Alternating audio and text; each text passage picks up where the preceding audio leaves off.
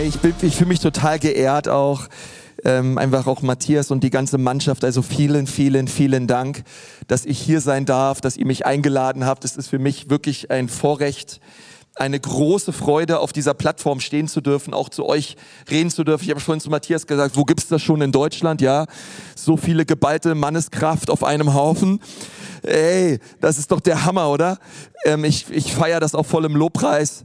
Ähm, einfach, das ist herrlich. Also es ist, da liegt so eine Kraft drauf und äh, mein Gebet ist es auch, dass ihr auch durch das, was ich jetzt sage oder auch durch das, was ihr alles schon gehört habt, wirklich erfrischt und gestärkt wieder zurückfahrt in eure Ortsgemeinden, in euer Zuhause.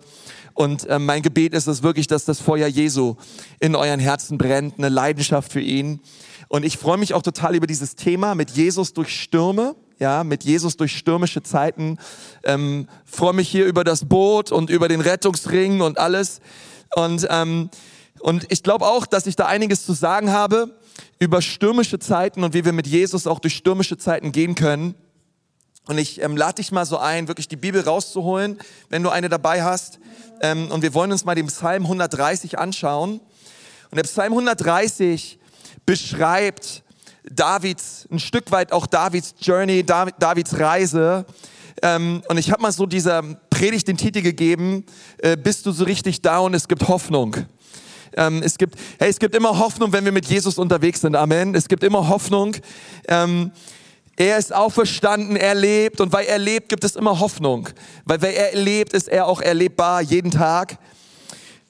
Und wir schauen uns mal Psalm 130 an. Da, da sagt der Psalmist, vielleicht war es David. Viele Kommentatoren sagen, es war David. Ich lese mal vor, aus der Tiefe rufe ich zu dir, o Herr. Herr, höre meine Stimme. Lass deine Ohren aufmerksam sein auf die Stimme meines Flehens. Wenn du, o Herr, Sünden anrechnest, Herr, wer kann bestehen? Aber bei dir ist die Vergebung, damit man dich fürchte. Ich harre auf den Herrn, meine Seele hart, und ich hoffe auf sein Wort. Meine Seele hart auf den Herrn, mehr als Wächter auf den Morgen, mehr als Wächter auf den Morgen. Israel, hoffe auf den Herrn, denn bei dem Herrn ist die Gnade und bei ihm ist Erlösung in Fülle. Halleluja. Sagt mal alle Fülle. Fülle, Fülle. Hey, bei ihm ist Erlösung die Fülle. Ja, er wird Israel erlösen von all seinen Sünden. Oh, ich, liese, ich liebe einfach diesen Psalm 130. Wenn ich den so sehe, da geht's mir eiskalt den Rücken runter. Ähm, es ist so herrlich, Gottes Wort zu lesen, Gottes Wort zu sehen. Und ich will heute Abend mit euch über dieses Lied reden. Ähm, das Wort Psalm bedeutet übersetzt Lied. Und ich will mit dir darüber reden, ähm, wie deine Seele an Auftrieb gewinnen kann. Wie deine Seele an Auftrieb gewinnen kann. Und wie kann ich mit einer Seele leben, die nicht singt?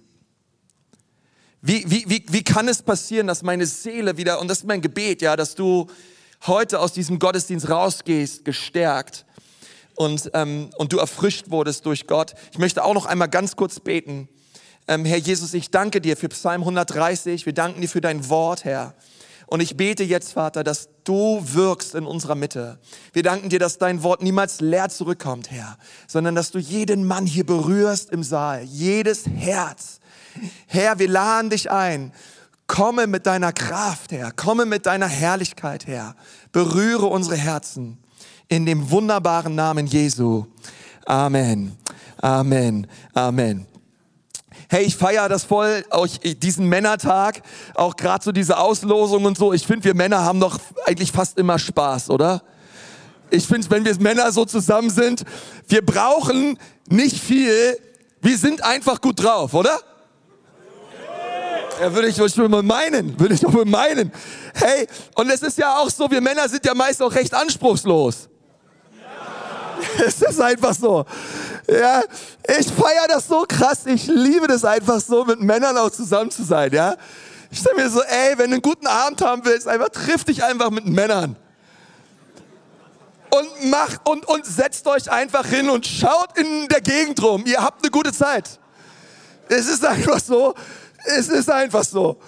Und ähm, ich, ich habe das so oft mit meiner Frau. Ich feiere das immer nur, wie Gott Männer und Frauen, ja, wie er sie unterschiedlich gemacht hat. Ich könnte eine Stunde drüber reden. Ich will mich nur kurz fassen.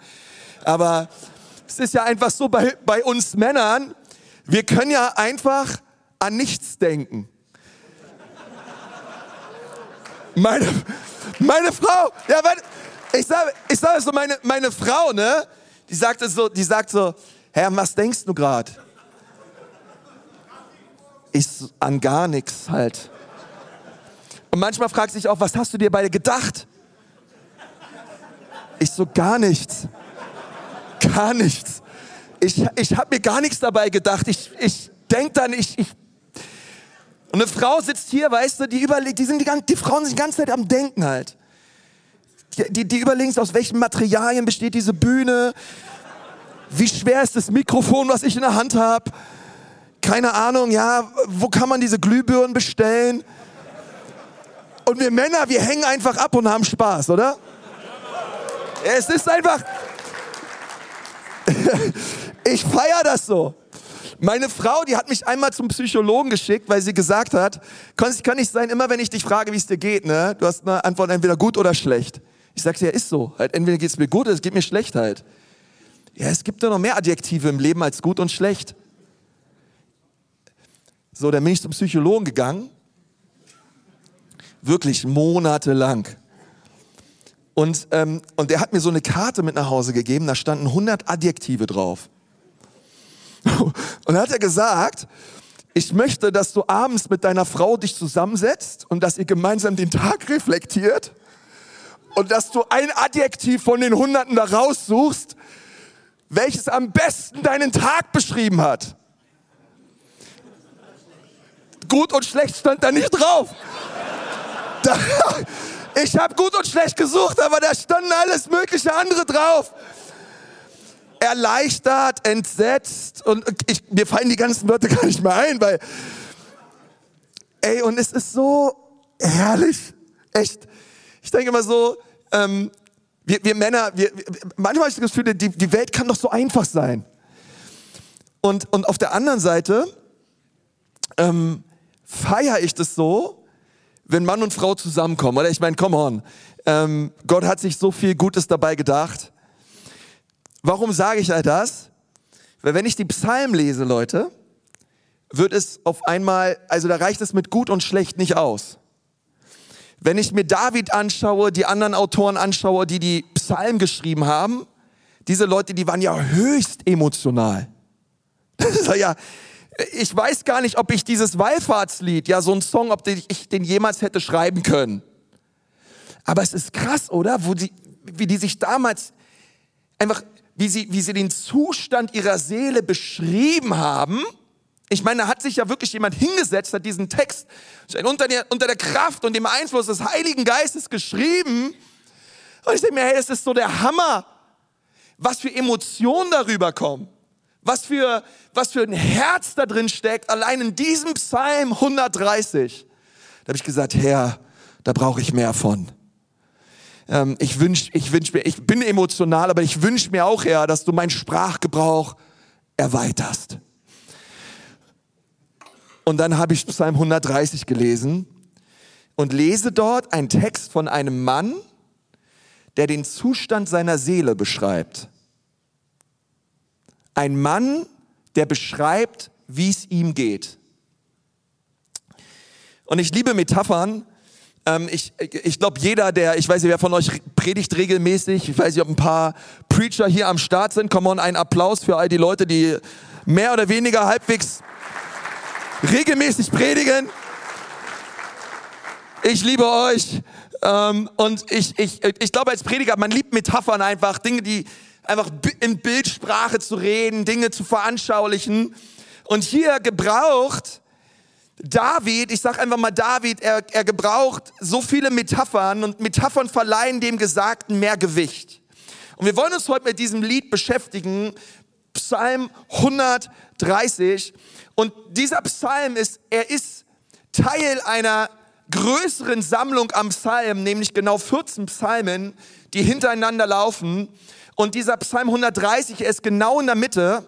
Und es ist ein Wallfahrtslied von eins von 14 Wallfahrtsliedern, die die Juden gesungen haben auf dem Weg nach Jerusalem zum Tempel.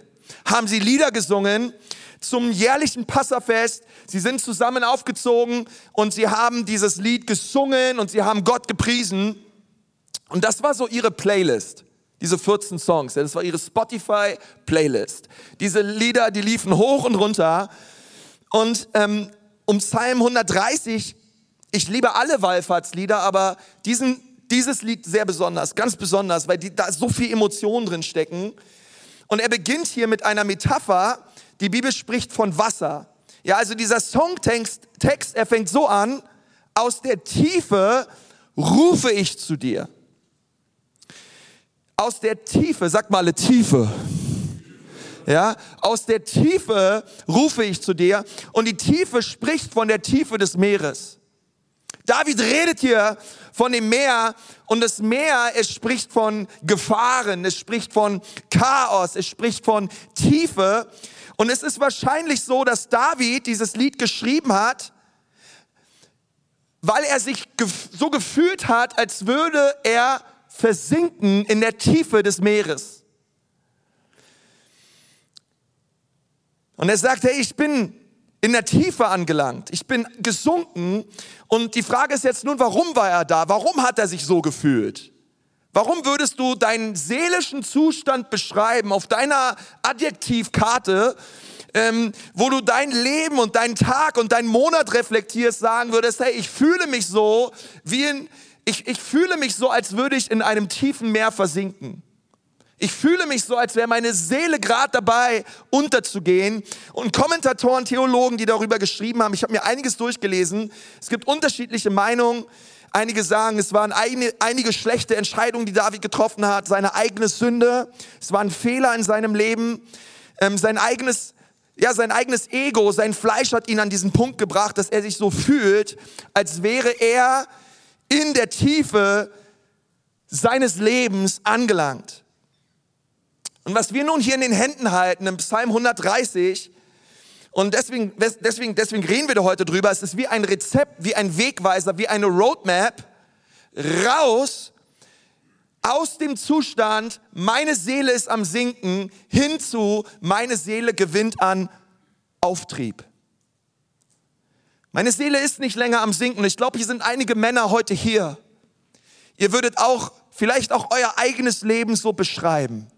Meine Seele ist am Sinken. Und mein Gebet ist heute, dass deine Seele an Auftrieb gewinnt durch die Kraft des Heiligen Geistes. Mein Gebet ist, dass, dass, dass dein ganzes Leben an Auftrieb gewinnt und du diese Punkte aus Psalm 130 für dich persönlich nimmst und sagst, Herr, hier bin ich. Ich bete, Herr, schenk meiner Seele Auftrieb.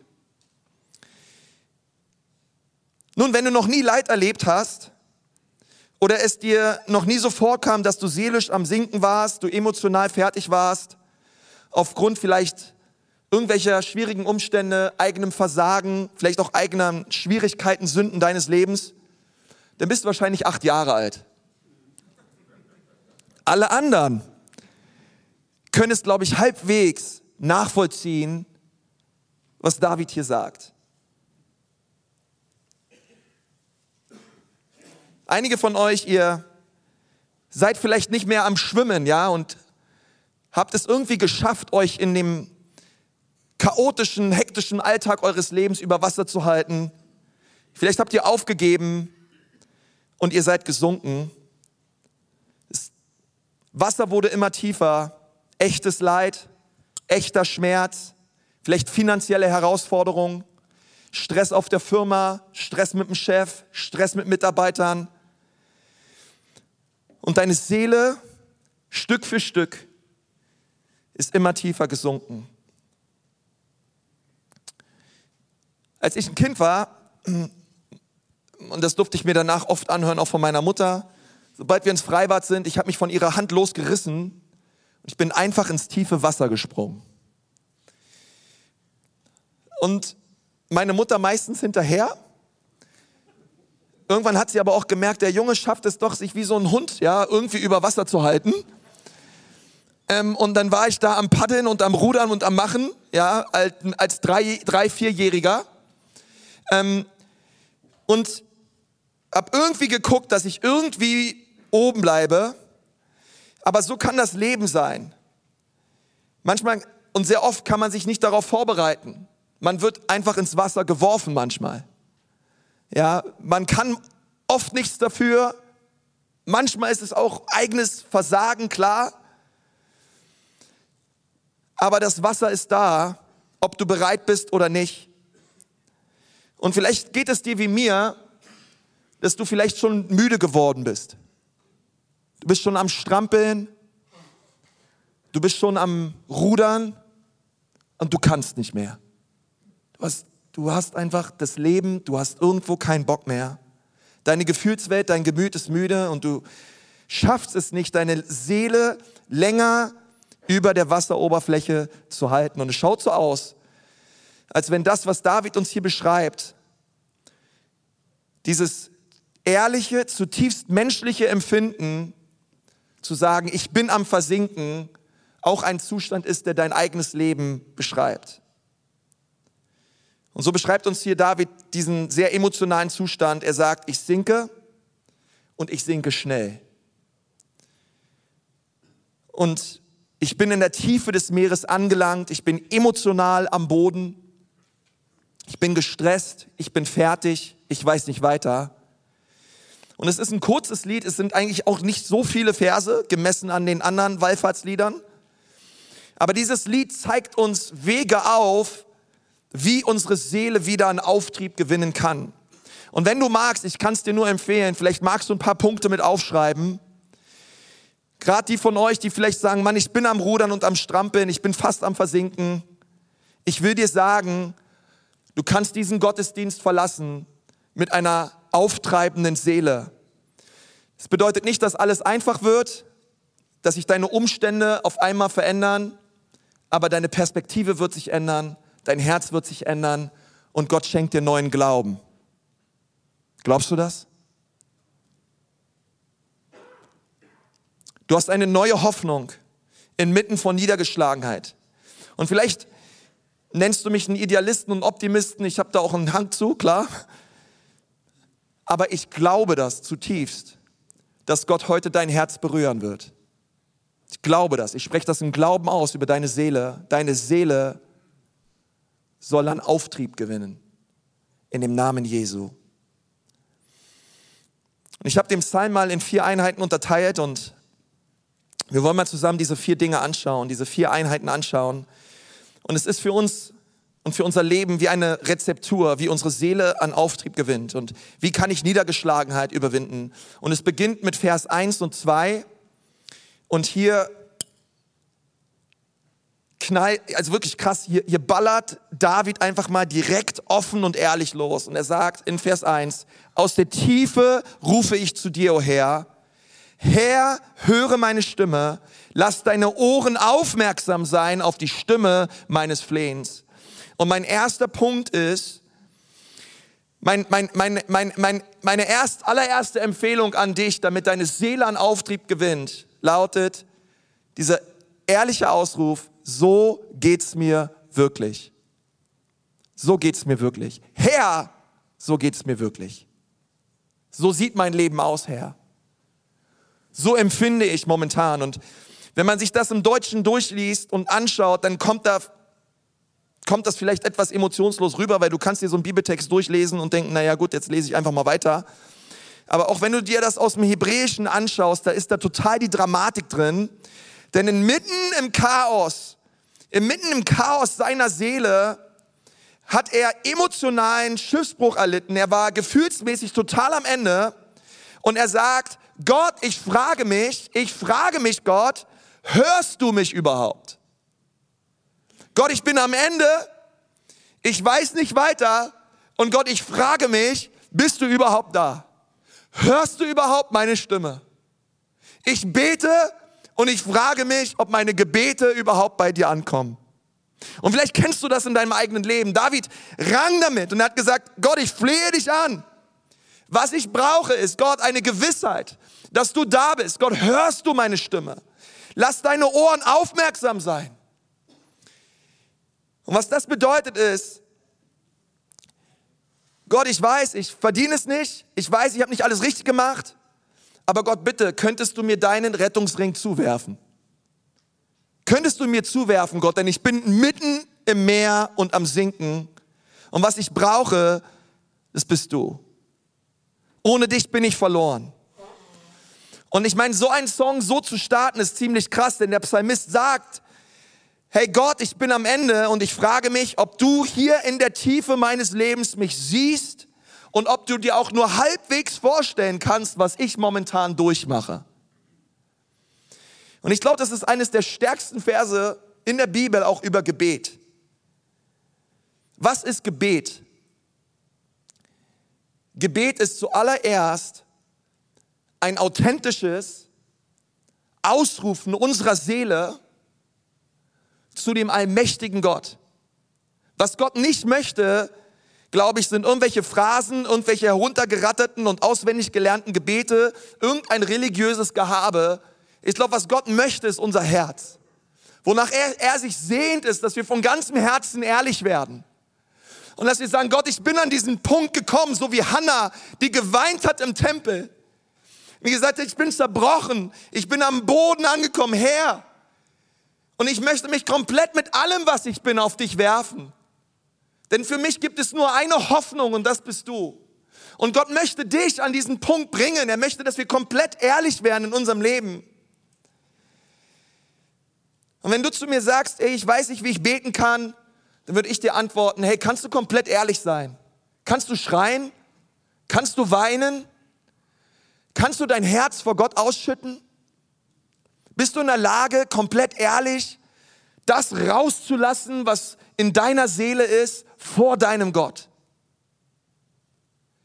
Kannst du, kannst du sehen, was in deinem Herzen ist? Kannst du es beschreiben, was in deinem Herzen ist? Und kannst du das vor deinen Gott bringen? Und wenn ich mir David anschaue, ich hatte das Gefühl, der konnte das richtig gut. Der wusste richtig, was in ihn abging. Der war krass. Ich meine, come on. Der war ja König, König Israels. Der hat ja nicht nur sowas gebetet, sondern hat auch gesagt, ja Gott, übrigens töte bitte auch alle meine Feinde und wenn du schon dabei bist, bring ihre Kinder auch gleich um. Ähm, und es gibt ja einige Rachepsalmen, wo du denkst, holla die Waldfee, ja, also ähm, ich weiß nicht, ob ich das heutzutage noch so beten würde. Nein, ganz gewiss nicht. Ähm, aber er war einfach komplett ehrlich. Und ich denke so, hey, das beschreibt seine intime Liebesbeziehung mit Jesus. Deswegen wurde er ein Mann genannt nach dem Herzen Gottes, weil sein Leben zutiefst geprägt war von dieser tiefen Freundschaft mit seinem Herrn. Man hat bei David immer das Gefühl, er redet mit einem Freund. Er redet mit einem, dem er komplett vertraut. Und ich frage mich, ob, ob wir das können. Wie redest du mit deinen Freunden? Wie redest du mit deinem Gott? Gott, hörst du mich?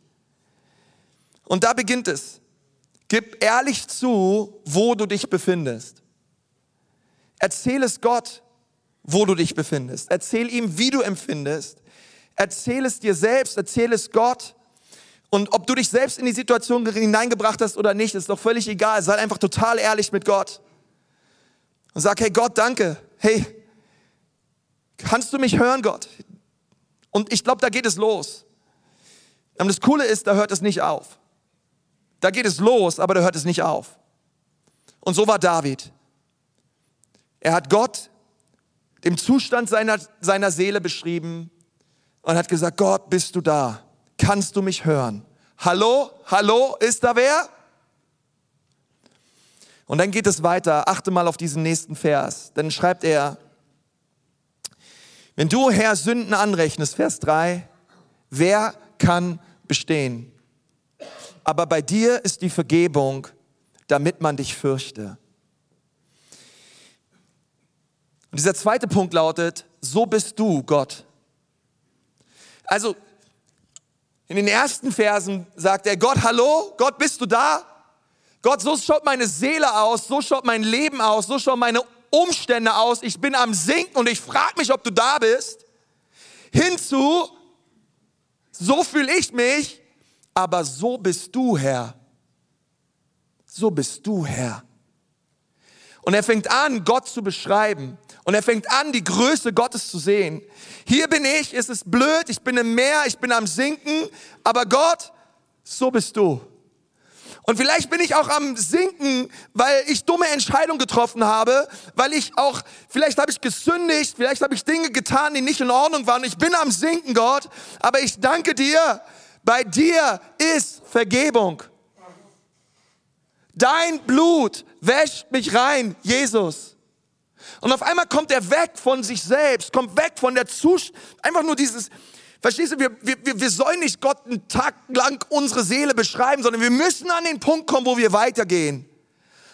Und wo wir nicht auf uns schauen, sondern unseren Blick heben und auf Jesus schauen. Auf seine Größe, auf seine Herrlichkeit. Und auf einmal fängt er an und sagt, hey Gott, so bist du. Danke, Danke, dass du mir vergibst. Danke, dass du keine Strichlisten führst. Bei dir ist Vergebung. Wisst ihr, wie oft das Wort Vergebung im Alten Testament vorkommt? Dreimal. Dreimal. Das Wort Salach, was mit Vergebung übersetzt wird, kommt dreimal vor. Diese Stelle ist eine Stelle davon. Bei dir ist Vergebung. Meine Seele ist am Sinken, Gott aber bei dir ist Vergebung.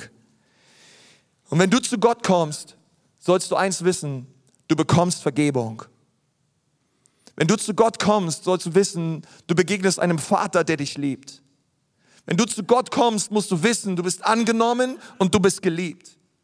Weißt du, wenn ich mir die Geschichte anschaue vom verlorenen Sohn in Lukas 15, und da gibt es ein Vers, ähm, ich, relativ am Anfang, das ist, finde ich, eines der traurigsten Verse im kompletten Neuen Testament. Und dieser Vers sagt, und der jüngere Sohn packte seine Sachen und verließ das Haus seines Vaters. Das ist eines der traurigsten Verse im ganzen Neuen Testament. Weil, weißt du, das Schlimme war nicht, dass er bei den Prostituierten war, dass er seine Kohle ausgegeben hat, keine Ahnung, mit Glücksspiel und irgendwie am Ende bei den Schweinen landete, sondern die Misere in dem Leben des verlorenen Sohnes begann an dem Tag, wo er gesagt hat, ich verlasse das Haus meines Vaters. In der Distanz zum Vater Weißt du, Gott, Gott ruft uns in seine Gegenwart. In seiner Gegenwart ist Vergebung. In seiner Gegenwart ist Befreiung. In seiner Gegenwart ist Heilung. Aber wenn wir nicht in seiner Gegenwart sind, sind all die Dinge, die der jüngere Sohn erlebt hat, ein, sind Re Resultate und Früchte davon. Er hat das Haus seines Vaters verlassen. Aber David bekennt hier, Gott bei dir, bei dir ist Vergebung damit man dich fürchte. Diese Furcht, es ist kein Angst haben vor Gott, sondern es ist eine, ein Wow. Gott, bei dir ist Vergebung. Gott, ich kenne meine Schuld und ich kenne meine Sünden und ich kenne mein Versagen. Aber Gott, danke, bei dir ist Vergebung. Danke, bei dir ist Heilung und Befreiung. Und er schaut auf Gott und hey, und es ist so stark. Ich, ich kann mir vorstellen, wie er ihn angebetet hat und gesagt, Gott, meine Seele ist am Sinken, aber bei dir ist Vergebung. Danke Gott. Und David hat Mist gebaut. David hat Fehler gemacht und gesagt, Gott, Gott, danke. Bei dir ist Vergebung. Oh, ich war ein Mörder. Oh, ich habe Dinge getan, Gott. Ich habe Ehebruch getan, aber Gott, ich danke dir. Ich danke dir, bei dir ist Vergebung. Bei dir ist Vergebung. Und ihr werdet sehen, wie seine Seele an Auftrieb gewann in dem Moment, wo wir anfangen, auf Gott zu schauen, seine Herrlichkeit sehen und anfangen, ihn zu preisen. Ich weiß, es ist immer leicht, Gott zu preisen, wenn es uns gut geht. Aber kannst du ihn noch preisen, wenn es dir schlecht geht? Kannst du ihn noch preisen, wenn du am Boden bist? Gott zu preisen, wenn es uns schlecht geht. Ich glaube, ist eines der herrlichsten Dinge, die wir tun können. Gott zu preisen in Phasen des Sturms in unserem Leben, das ist ein herrlicher Worship, weil er kostet uns etwas. Es ist leicht, Gott zu preisen, wenn alles gut geht. aber ihn zu preisen, inmitten von Krankheit, inmitten von Stürmen, inmitten von Bedrängnissen, inmitten von harten Zeiten. Das ist ein Opfer, was ihm gefällt. Und wenn wir anfangen, ihn zu preisen, wenn wir anfangen, ihn zu sehen, weißt du, da hat sich zunächst erstmal überhaupt nichts an der Situation geändert. Es hat sich nichts an den Umständen geändert, aber es hat sich alles innen drin verändert. Seine Seele wurde geheilt. Sein Herz wurde verändert. Seine Haltung wurde verändert. Also das erste ist von Hallo Gott, wo bist du? Hin zu Wow Gott, so bist du. Du bist herrlich, Herr. Bei dir ist Vergebung. Bei dir ist Veränderung. Hinzu, und das ist mein dritter Punkt, auch das wird vorübergehen. Auch das wird vorübergehen. Meine Emotionen, meine Seele, sie ist am Sinken und sie wartet. Aber Gott, ich glaube, du wirst es tun. Ich weigere mich, einen Gedanken in meinem Herzen zuzulassen, der losgelöst ist von Hoffnung. Es gibt immer Hoffnung, wenn wir mit Jesus unterwegs sind. Es gibt keine Ehe, die er nicht heilen kann. Es gibt kein Problem, was er nicht lösen kann. Es gibt keinen Umstand, den er nicht verändern kann. Ich weigere mich, irgendetwas in meinem Leben anzunehmen, losgelöst von Hoffnung. Irgendwer sollte hier Amen dazu sagen. Es ist so wichtig. Wir haben immer Hoffnung. Warum? Wer ist es, der uns verdamme? Christus ist es doch, der gestorben ist. Noch viel mehr, er ist auferstanden, er sitzt zur Rechten Gottes. Und er tritt für uns ein. Wer ist es, der uns verdamme? Wer ist es, der uns anklickt? Gott ist es, der uns rechtfertigt. Wer soll uns trennen von der Liebe Jesu? Nichts. Nichts. Und, und ich sehe, wie David hier abgeht, keine Ahnung. Ich glaube, er ist so abgegangen, als er dieses Lied geschrieben hat. Und schau mal, die, schau mal, was er schreibt. Er sagt, ich harre auf den Herrn, meine Seele hart. Und hart ist so ein altes Wort. Einige Übersetzungen schreiben einfach wartet. Okay?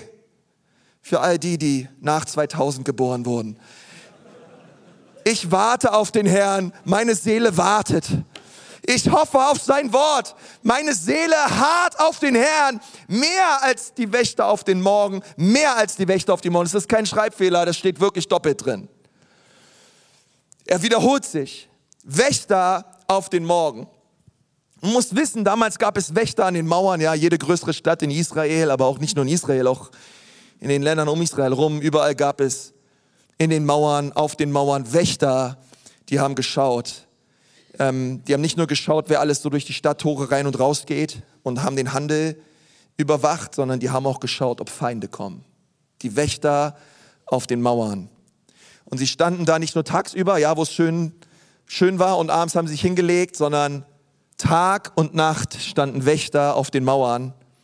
Und sie sahen die Sonne auf und untergehen. Und David sagt, ich warte auf den Herrn. Okay, er wartet nicht auf Vergebung. Nein, er weiß, wenn er zum Herrn kommt, gibt es Vergebung. Er wartet auf sein Eingreifen. Er wartet auf die Hand und auf die Kraft Gottes und er wartet mehr als die Wächter auf den Morgen. Nun würdest du zu so einem Wächter damals hingehen auf der Mauer, ja? Und stehst du vor dieser Mauer und sagst, hey Wächter, was geht ab da oben? Ähm, und, und du kommst mit dem ins Gespräch und äh, du würdest den Wächter fragen, sagen, hey Wächter, geht morgen die Sonne auf? Ähm, dann würde der Wächter dich komisch angehen und sagen, na, natürlich geht morgen die Sonne auf. Ich kann dir auch genau sagen, wann die Sonne aufgeht. Die geht in zwei Stunden und 53 Minuten auf. Die Sonne wird auf jeden Fall aufgehen. Ähm, er würde sich niemals wundern, ob die Sonne aufgeht, sondern er weiß eins, sobald die Sonne aufgeht, muss, muss, muss die Dunkelheit weichen. Die Finsternis muss verschwinden, denn das Licht ist immer stärker. Mehr als Wächter auf den Morgen. Sie erwarten, dass die Sonne aufgeht. Sie erwarten das Licht am Ende des Tunnels. Der Wächter erwartet, dass die Sonne aufgeht. Und er weiß eins, wenn die Sonne aufgeht, muss die Finsternis weichen. Und, und ich bin so, so bewegt davon einfach, dass, dass der Psalmist dir sagt ist, diese Tiefe in der ich mich befinde, sie wird nicht ewig bleiben. Denn die Sonne Gottes, sie wird aufgehen in meinem Leben. Die Kraft Gottes, sie wird sich zeigen. Und hier ist so dieser Auftrieb der Seele. Hier bin ich Gott, so bist du. Aber ich glaube auch Gott, dass du meinen Zustand siehst und ich möchte dir vertrauen, dass du ihn auch änderst.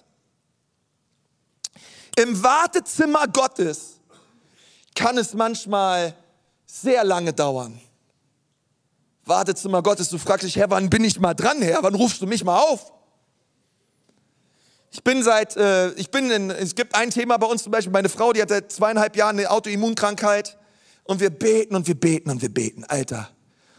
Das habe ich schon Öl über die ausgegossen und sie gesalbt und für sie gebetet und gemacht und, und Gott gepriesen und gesagt, Herr, wir, wir haben Hoffnung, Herr. 21, nichts passiert. 22, nichts passiert. 23 ist immer noch gleich geblieben. Sie hat ihre Beschwerden und ähm, und wir sagen, Herr, und wisst ihr, vielleicht kennst du diesen Zustand. Es ist, es ist wie dieser Kar-Samstag.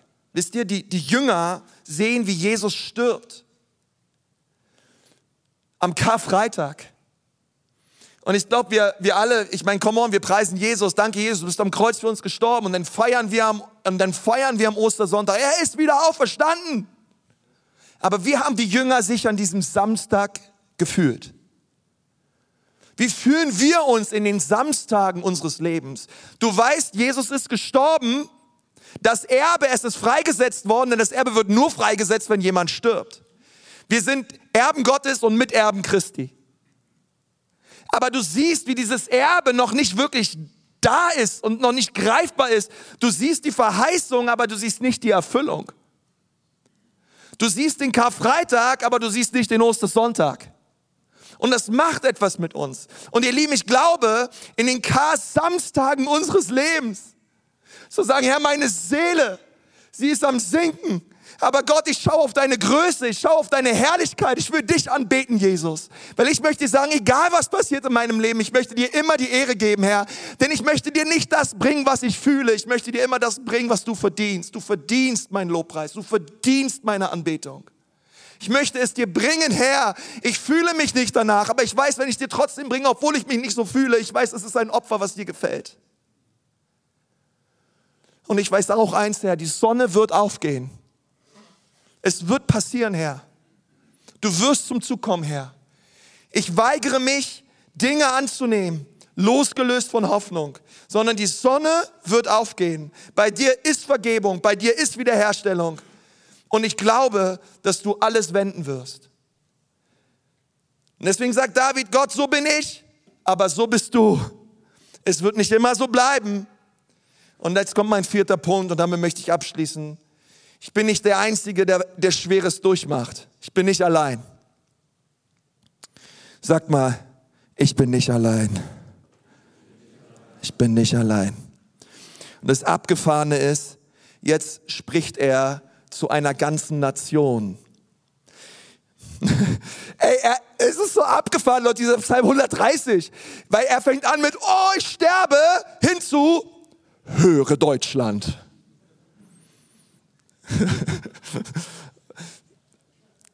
Hör mir zu, Israel, höre zu. Hey, von einem Mann, der am Tiefpunkt seines Lebens ist, hinzu, Gott ist treu, er wird eingreifen, greifen hinzu, Israel, schau auf ihn. Er ist deine Erlösung, er ist deine Errettung. Ich bin nicht der Einzige, der Schweres durchmacht. Vers 7, Israel, hoffe auf den Herrn, denn bei dem Herrn ist die Gnade und bei ihm ist Erlösung in Fülle. Ja, er wird Israel erlösen von all seinen Sünden. Verstehst du? Von einem selbstmitleidigen, introvertierten Mann hin zu einem Staatsmann, zu einem Diplomat Gottes, der ein ganzes Volk adressiert. Hey, die Kehrtwende musst du erstmal innerhalb eines Liedes durchmachen können. Ich weiß nicht, wie viel Zeit vergangen ist von den einen Vers zum anderen, aber es ist krass, Leute. Von, von ich bin fix und foxy hinzu, bei ihm ist Gnade, die Fülle, Hey, was für, was für ein Auftrieb, oder? Was für ein Auftrieb hat bitteschön die Seele von David erlebt. In dem Moment, wo er gesagt hat, ich schaue nicht länger nur auf mich, sondern ich schaue auf Jesus. Ich schaue auf seine Fülle, auf seine Größe, auf seine Herrlichkeit. Ich schaue auf die Hoffnung, die ich habe als Erbe und als Kind Gottes. Und ich rufe ein ganzes Volk an. Wendet euch zu Gott, denn bei ihm ist Heilung und bei ihm ist Vergebung. Dieser Seelensturm, er wird vergehen. Nun, was wollen wir jetzt machen mit dieser Botschaft? Wie geht es dir damit? Was tust du inmitten des Schmerzes in deinem Leben? Trinkst du Alkohol, bis der Schmerz weg ist? Was, was tust du? Wie gehst du um mit dem tiefen Meer deines Lebens? Und ich glaube, es braucht diesen Ort, wo du sagst, Gott, hier bin ich. Ich bin komplett ehrlich mit dir, Gott. Ich brauche dich. Und ihr Lieben, wenn wir da nicht hinkommen, und es geht nicht, es ist doch egal, was andere denken. Ist egal, was andere tun. Hey, wir stehen vor Gott.